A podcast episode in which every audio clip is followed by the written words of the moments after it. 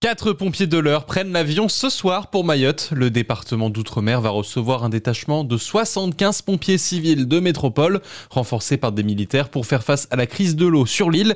Et c'est le capitaine Jérôme Richard du 10 de l'heure qui commandera ce détachement. Notre mission va consister à assurer un appui logistique de nos collègues en fait qui, euh, qui sont à Mayotte et notamment en fait de distribuer de l'eau potable en fait au profit des habitants qui sont dans les parties les plus reculées euh, de l'île. On vit évidemment avec fierté. On est on est ravi en fait d'avoir été euh, d'avoir été choisi, d'avoir l'opportunité de partir en raison aussi euh, de, des libertés que nous donnent nos employeurs euh, respectifs.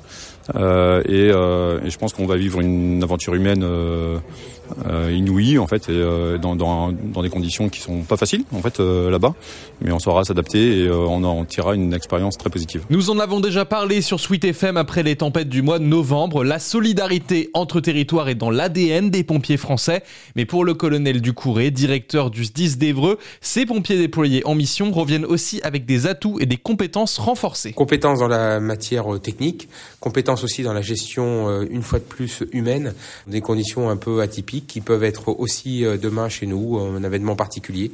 Donc c'est s'aguerrir dans ce genre d'événement.